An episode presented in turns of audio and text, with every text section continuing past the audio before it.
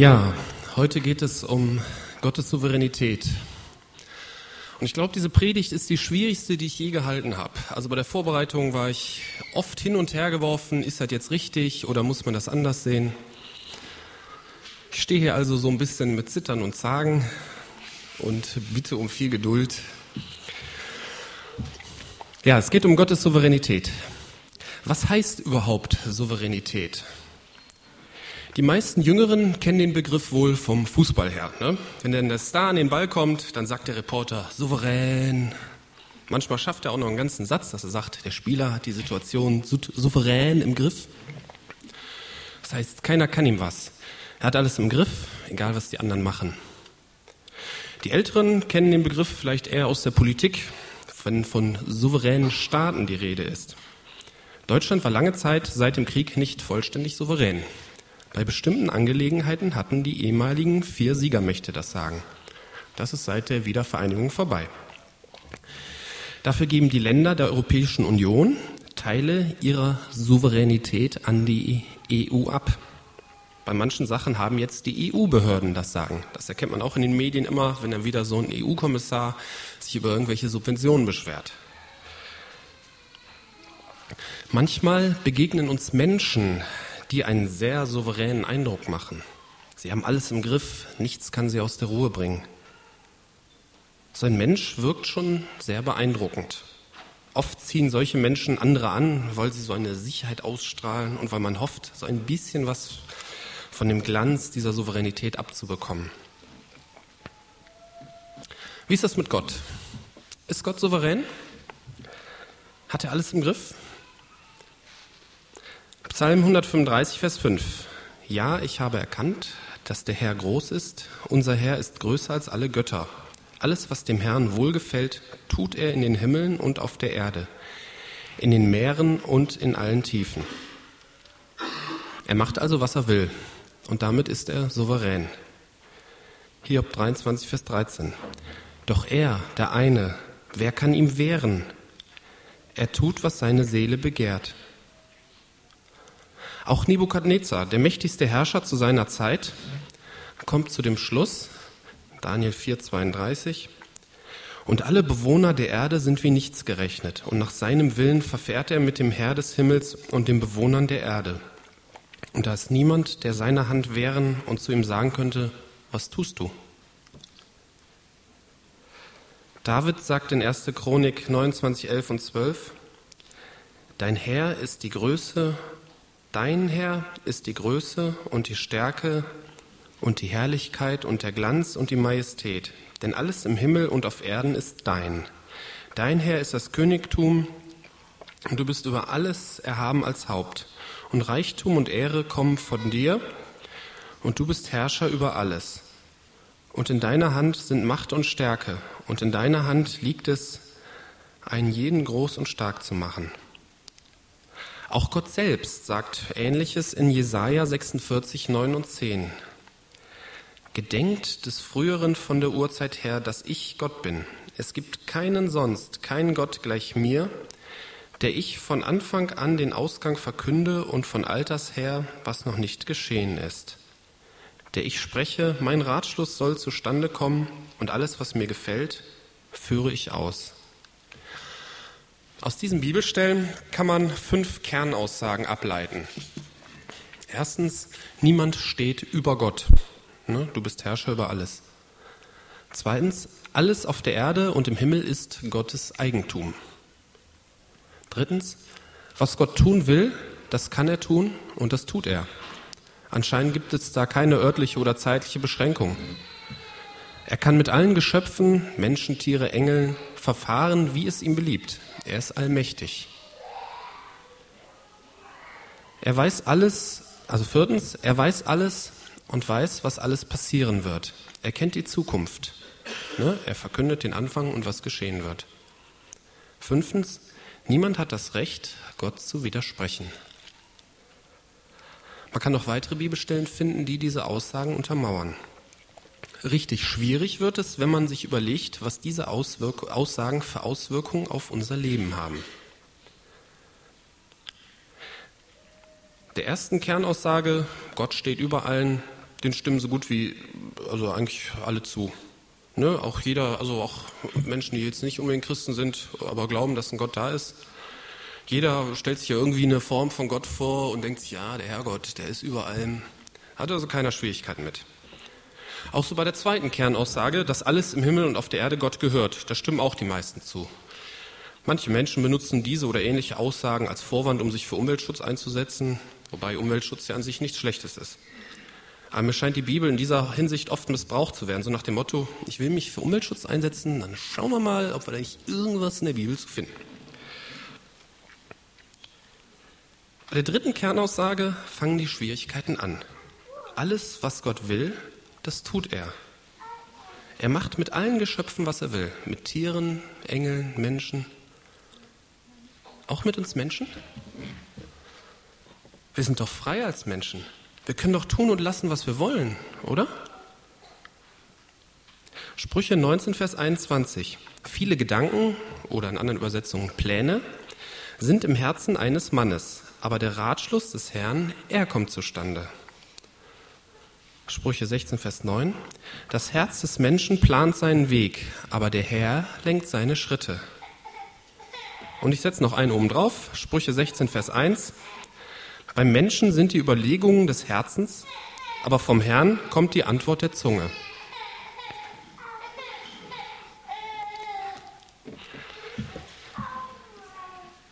Das bedeutet, dass nicht nur die Taten eines Menschen, sondern auch seine Worte von Gott gelenkt werden. Malen wir uns mal aus, was das bedeutet. Die fiesen Worte von Kollegen kommen vom Herrn. Es steht in Sprüche 16, Vers 1. Vom Herrn kommt die Antwort der Zunge. Wenn uns jemand schaden will und es auch tut, hat es der Herr so gelenkt. Knechte umbringen und alle Rinder rauben. Wer ist denn schuld an dem Verbrechen? Dieser Bär, die die Tat vollbracht haben? Oder der Satan, der von Gott verlangt hat, es jetzt mal Hiob so richtig zu zeigen? Oder Gott selber, der es dem Satan gestattet? Hiob hat es durchschaut. Er redet nie von den Sabären und auch nie vom Satan. Er sagt in Hiob 1, Vers 21, der Herr hat es gegeben, der Herr hat es genommen. Gott ist der, Anführungsstrichen, Schuldige. In Amos 3, Vers 6b steht, geschieht etwa ein Unglück in der Stadt und der Herr hat es nicht bewirkt? Diese Aussage bezieht sich nicht etwa auf eine bestimmte Stadt. Der Textzusammenhang zeigt schon ganz deutlich, dass das ganz allgemein gilt. Die Anklage, warum lässt Gott es zu, die so bei Unglücken oft im Raum steht, die ist so falsch nicht. Gott hat das Unglück bewirkt. Aber dann will man Gott in Schutz nehmen. Man kann doch Gott nicht in die Schuhe schieben, was wir Menschen am Böses tun, was wir Menschen alles falsch machen. Aber warum hat Gott Hiob dann nicht gesagt, der Herr hat es gegeben, die Sabäer haben es genommen? Man kann Gott doch nicht die böse Tat der Sabäer in die Schuhe schieben. Aber wenn Gott allmächtig ist, dann ist er für alles, was hier auf Erden geschieht, verantwortlich. Ohne Ausnahme. Nun ist es natürlich nicht so, dass die Sabäer friedliche, unschuldige Bürger waren, die nur ihre Vorgärten im Sinn hatten. Und da kam Gott und hat sie gezwungen, Hiob zu überfallen. Die haben auch sonst andere Leute überfallen. Das war quasi deren Beruf. Und daher müssen wir auch die andere Seite vom Unheil dieser Welt sehen. Die Bibel sagt in Römer 3, 10 bis 18, wie geschrieben steht, da ist kein Gerechter, auch nicht einer. Da ist keiner, der verständig ist, da ist keiner, der Gott sucht. Alle sind abgewichen, Sie sind allesamt untauglich geworden. Da ist keiner, der Gutes tut, da ist auch nicht einer. Ihr Schlund ist ein offenes Grab, mit ihren Zungen handeln sie trügerisch. Otterngift ist unter ihren Lippen, ihr Mund ist voll Fluchens und Bitterkeit, ihre Füße sind schnell Blut zu vergießen. Verwüstung und Elend ist auf ihren Wegen, und den Weg des Friedens haben sie nicht erkannt. Es ist keine Furcht Gottes vor ihren Augen. Nun wird manch einer widersprechen, hey, ich bin doch kein Verbrecher. Es geht auch nicht darum, dass jeder alle diese Sachen andauernd tut. Dann wäre das Leben auf dieser Erde wohl kaum erträglich. Aber die Basis für so ein Verhalten ist in uns drin.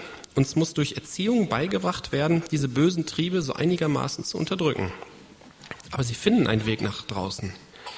In unserer Gesellschaft gibt es vielleicht weniger Gewalttat, sondern mehr so die trügerischen Zungen, so das Otterngift unter unseren Lippen. Und kaum einer in unserer Gesellschaft sucht wirklich Gott sondern sie sind mit dem Gottesbild zufrieden, das sie sich selbst gemacht haben.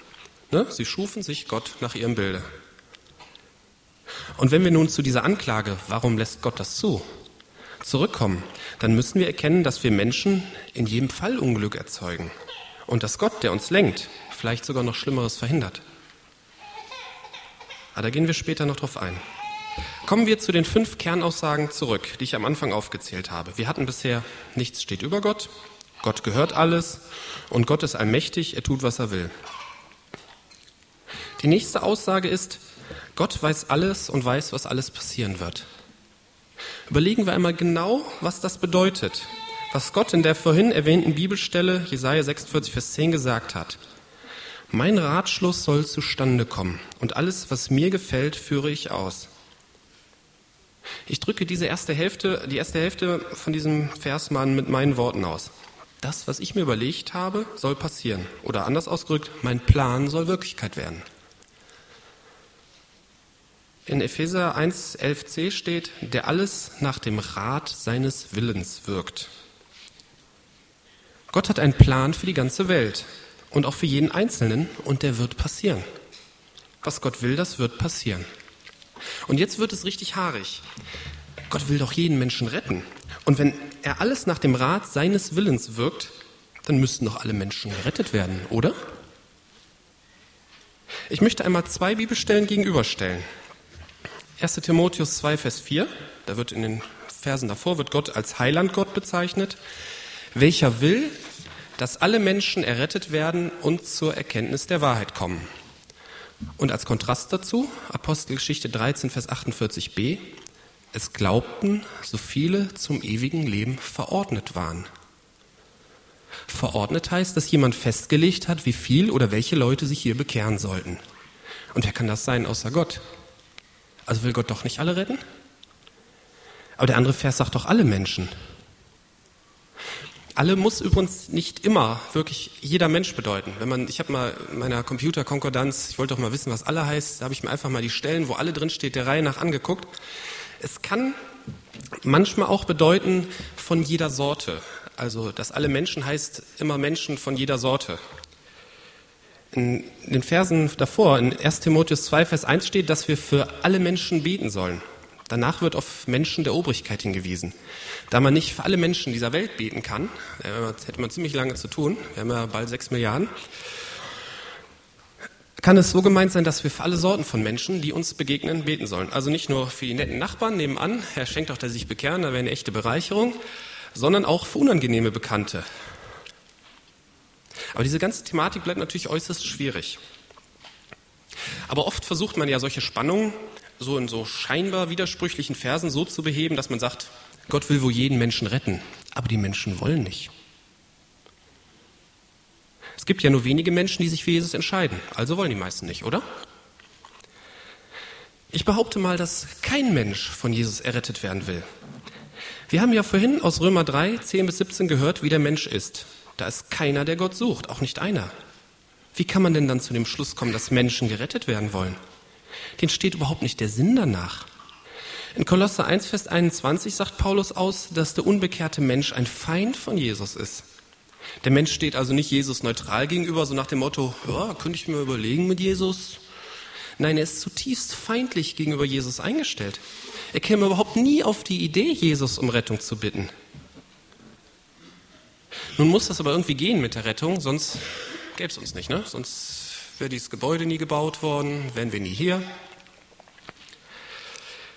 In Johannes, 4, in Johannes 6, Vers 44 steht, Niemand kann zu mir kommen, wenn nicht der Vater, der mich gesandt hat, ihn zieht. Also kann nur durch Gottes Wirken diese Feindschaft überwunden werden. Die meisten Christen sagen jetzt, okay, Gottes Wirken muss mit der Entscheidung des Menschen zusammentreffen und dann kann die Bekehrung passieren. Aber ich frage dich mit 1. Korinther 4, Vers 7, was hast du, was du nicht empfangen hast? Du antwortest, alles, was ich habe, habe ich von Gott empfangen. Aber ohne meine Entscheidung hätte Gott es mir nicht geben können. Ich behaupte, auch deine Entscheidung für Gott hast du empfangen. Wie kommst du darauf, dass du dich selber für Jesus entschieden hast? In Johannes 15, Vers 16 sagt Jesus zu seinen Jüngern, ihr habt mich nicht erwählt, sondern ich habe euch erwählt und euch dazu bestimmt, dass ihr hingeht und Frucht bringt und eure Frucht bleibe. Das Erwählen bezieht sich hier nicht auf irgendeine Aufgabe, die Jesus den Jüngern aufdrückt, sondern es bezieht sich auf das Jüngersein an sich. In Johannes 1, 35 bis 51 ist beschrieben, wie einige Jünger einen Tag mit Jesus verbringen. Da waren die so beeindruckt von, dass die ihren Freunden erzählt haben, wir haben den Messias gefunden. Waren sie aber deswegen seine Jünger, weil sie das erkannt hatten? Sie sind vergleichbar in der Situation mit solchen Leuten, die hier als Besucher hier hinkommen und sagen, schön, es ist hier und ist ja auch ganz interessant, was die Leute so erzählen. Und ich persönlich freue mich über jeden, der kommt, über jeden Gast und ich kann immer nur sagen, herzlich willkommen. Das ist wirklich, finde ich toll. Bringt Leute mit, finde ich klasse. Aber man wird durch den bloßen Besuch hier, wird man nicht gerettet. Man wird so kein Jünger Jesu. Die Jünger haben sich damals auch nicht überlegt und gesagt, Jesus ist der Messias, also werde ich sein Jünger. Nee, sie kehrten zu ihrer Arbeit zurück. Und dann kam Jesus und hat gesagt, Matthäus 4, Vers 19, kommt mir nach. Ich werde euch zu Menschenfischern machen. Dann erst wurden sie Jünger, als Jesus sie gerufen hat. Und genauso ist das heute auch. Ich kann überreden, überzeugen und so weiter. Nur Jesus kann die Bekehrung ermöglichen.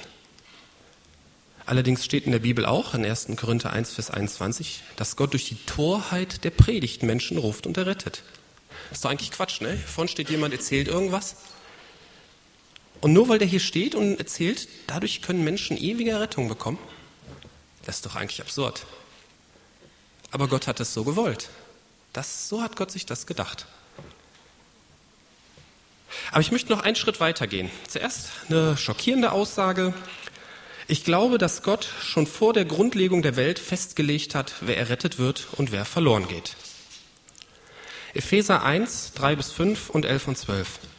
Gepriesen sei der Gott und Vater unseres Herrn Jesus Christus. Er hat uns gesegnet mit jeder geistlichen Segnung in der Himmelswelt in Christus. Wie er uns in ihm auserwählt hat vor Grundlegung der Welt, dass wir heilig und tadellos vor ihm seien in Liebe und uns vorherbestimmt hat zur Sohnschaft durch Jesus Christus für sich selbst nach dem Wohlgefallen seines Willens. In Vers 11. Und in ihm haben wir auch ein Erbteil erlangt, die wir vorherbestimmt waren nach dem Vorsatz dessen, der alles nach dem Rat seines Willens wirkt, damit wir zum Preise seiner Herrlichkeit seien, die wir zuvor auf Christus gehofft haben. Kann man diese Verse so sehen, dass es schon feststeht, wer gerettet wird und wer nicht? Ich denke schon. Aber weil wir mit dieser Denkweise prinzipiell Schwierigkeiten haben, versuchen wir, derartige Verse anders auszulegen. Es gibt noch mehr von der Art. 1. Petrus 1, 1 und 2, die auserwählt sind nach der Vorkenntnis Gottes des Vaters. Bei der Predigtvorbereitung, da war ich echt ein paar Mal hin und her gerissen. Kann man das wirklich so sehen? Oder ist das jetzt, muss ich das jetzt über den Haufen werfen und dann gibt es ja auch andere Stellen, die es vielleicht anders zeigen? Aber ich bin zu dem Schluss gekommen, dass es so ist. Doch lasst uns diese Konsequenzen der Erwählung weiter durchdenken. Wenn ein wiedergeborener Christ wirklich schon vor Grundlegung der Welt von Gott erwählt wurde, dann kann er nicht mehr verloren gehen. Denn Gott macht bei der Erwählung doch keine Fehler. Habt ihr Heilsgewissheit, die ihr zu Jesus gehört? Wir können aus eigener Kraft unser Leben mit Jesus nicht bestehen. Nur Jesus kann es in uns wirken. Doch wir überheblichen Menschen wollen ja zumindest einen Rest der Ehre für uns haben. Bei der Bekehrung haben wir schon unseren Teil dazu beigetragen und im Glaubensleben heißt es dann, ich bin bereit, Herr, lass uns losgehen, gemeinsam schaffen wir das. Aber der biblische Weg ist ohne Überheblichkeit. Philippa 2, 12b und 13. Bewirkt euer Heil mit Furcht und Zittern. Denn Gott ist es, der in euch wirkt, sowohl das Wollen als auch das Wirken zu seinem Wohlgefallen. Oder andere Übersetzungen sagen, das Vollbringen. Das Wollen und das Vollbringen. Hier, was bleibt denn dann noch an Leistung für uns übrig? Was fehlt denn dann noch? Nichts. In Epheser 2, Vers 10 steht sogar, wir sollen die Werke tun, die Gott zuvor bereitet hat, dass wir sie tun. Gott gibt uns den Willen, er gibt uns die Kraft, er gibt die Werke vor, die wir tun sollen. Damit kann nichts mehr schiefgehen. Das ist alles in Gottes Hand. Eine weitere Konsequenz der Erwählung ist, dass Gott die Nichterwählten nicht, äh, langsam, dass Gott die Nichterwählten nicht retten möchte. Das klingt hart, aber es gibt viele Bibelstellen, die darauf hinweisen. In Matthäus 20, Vers 28 steht zum Beispiel, dass Jesus sein Leben als Lösegeld für viele, nicht für alle, gab. In Römer 9, 10 bis 18 wird dieses Problem verdeutlicht. Nicht allein bei ihr war es so, sondern auch bei Rebekka, als sie von einem, von unserem Vater Isaak, schwanger war. Die hat ja Zwillinge gekriegt, Jakob und Esau. Denn als die Kinder noch nicht geboren waren und weder Gutes noch Böses getan hatten, damit der nach freier Auswahl gefasste Vorsatz Gottes bestehen bliebe, nicht aufgrund von Werken, sondern aufgrund des Berufenen, wurde zu ihr gesagt, der Ältere wird dem Jüngeren dienen. Wie geschrieben steht, Jakob habe ich gelebt, Esau habe ich gehasst. Was sollen wir nun sagen? Ist etwa Ungerechtigkeit bei Gott? Und das ist doch genau unsere Frage. Das ist doch ungerecht. Esau hatte doch überhaupt keine Chance. Schon im Mutterleib wurde er verworfen. Er hat doch gar nichts Falsches getan. Er kann doch nichts dafür. Weiter geht es mit, das sei ferne. Denn er sagt zu Mose, ich werde begnadigen, wen ich begnadige, und ich werde mich erbarmen, wessen ich mich erbarme. So liegt es nun nicht an dem Wollenden noch an dem Laufenden, sondern an dem begnadigenden Gott. Denn die Schrift sagt zum Pharao, eben hierzu habe ich dich erweckt, damit ich meine Macht an dir erzeige und damit mein Name verkündigt werde auf der ganzen Erde. So denn, wen er will, begnadigt er, und wen er will, verhärtet er. Das ist die Antwort. Gott entscheidet nach freiem Ermessen, wen er begnadigt und wen nicht. In unseren Ohren klingt das ziemlich ungerecht. Und man möchte diesen Text gerne irgendwie so interpretieren, dass er nicht mehr so ungerecht klingt. Aber es ist doch so, von uns Menschen hat doch keiner Gottes Gnade verdient. Wir haben doch alle die Verurteilung verdient. Nun erwählt Gott nach seinem freien Ermessen bestimmte Menschen und begnadigt sie. Was beschweren wir uns denn? Könnt ihr euch noch an die letzte der fünf Kernaussagen vom Anfang erinnern? Keiner hat das Recht, Gott zu widersprechen. Und ich möchte noch Römer 11, 33, 34 anfügen. O Tiefe des Reichtums sowohl der Weisheit als auch der Erkenntnis Gottes. Wie unerforschlich sind, deine, sind seine Gerichte und unaufspürbar seine Wege. Denn wer hat des Herrn Sinn erkannt und wer ist sein Mitberater gewesen? Kommen wir nun zu den Folgen für unser Glaubensleben. Nun werden ja manche auf den Missionsbefehl und auf die Aufforderung zum Gebet hinweisen und sagen, das wäre ja nun beides völlig sinnlos, wenn eh alles feststeht. Gott hat es gefallen, wie schon erwähnt, durch Predigt und auch durch unser Zeugnis Menschen zur Errettung hinzuführen. Also seien wir andersrum doch nicht so vermessen, uns einzubilden, dass Gott nicht zu seinem Ziel kommt, wenn wir im Dienst Fehler machen oder gar versagen. Wir haben anfangs gelesen, dass Gott seinen Plan in jedem Fall durchführt. Ich finde das sehr entspannend, weil das nämlich jeglichen Erfolgsdruck von uns nimmt. Und wenn wir bei Jesus sind, kann sich auch kein Müßiggang einschleichen, weil ja Jesus in uns das Wollen und das Vollbringen wirkt. Wir dürfen uns natürlich in keinem Fall anmaßen, entscheiden zu wollen, wer zu den Auserwählten gehört und wer nicht. Das ist ganz alleine Gottes Sache. Wir haben den Auftrag, allen Menschen das Evangelium zu bringen und zur Umkehr zu rufen. Und auch hat es Gott gefallen, durch das Gebet zu wirken. Gott möchte, dass wir nach seinem Willen beten und er wird uns erhören. Auch hier sollten wir nicht so vermessen sein und Gott umzustimmen versuchen. Hör mal Gott, das siehst du falsch. Ich will das jetzt mal erklären. Wir brauchen auch Gott nicht zu informieren. Er weiß ja eh alles. Und wir brauchen ihn auch nicht zu überzeugen. Er weiß alles und weiß, was am besten ist. Trotzdem möchte er, laut 1. Thessalonicher 5, Vers 17, dass wir unablässig beten. Denn Jakobs, Jakobus 5, Vers 16, das Gebet eines Gerechten bewirkt viel. Ich komme zum Schluss. Ich weiß, dass manche vielleicht nicht mit allem einverstanden sind, was ich hier so gesagt habe. Ich hoffe und bete, dass ich Gott so dargestellt habe, wie er wirklich ist. Und dass er größer, uns größer wird und dass seine Herrlichkeit bei uns mehr und mehr deutlicher wird. Und dass er auch in unserer Umgebung, unserer Stadt sich verherrlicht. Ich bin sicher, dafür möchte er uns gebrauchen, denn dafür sind wir eigentlich hier. Amen.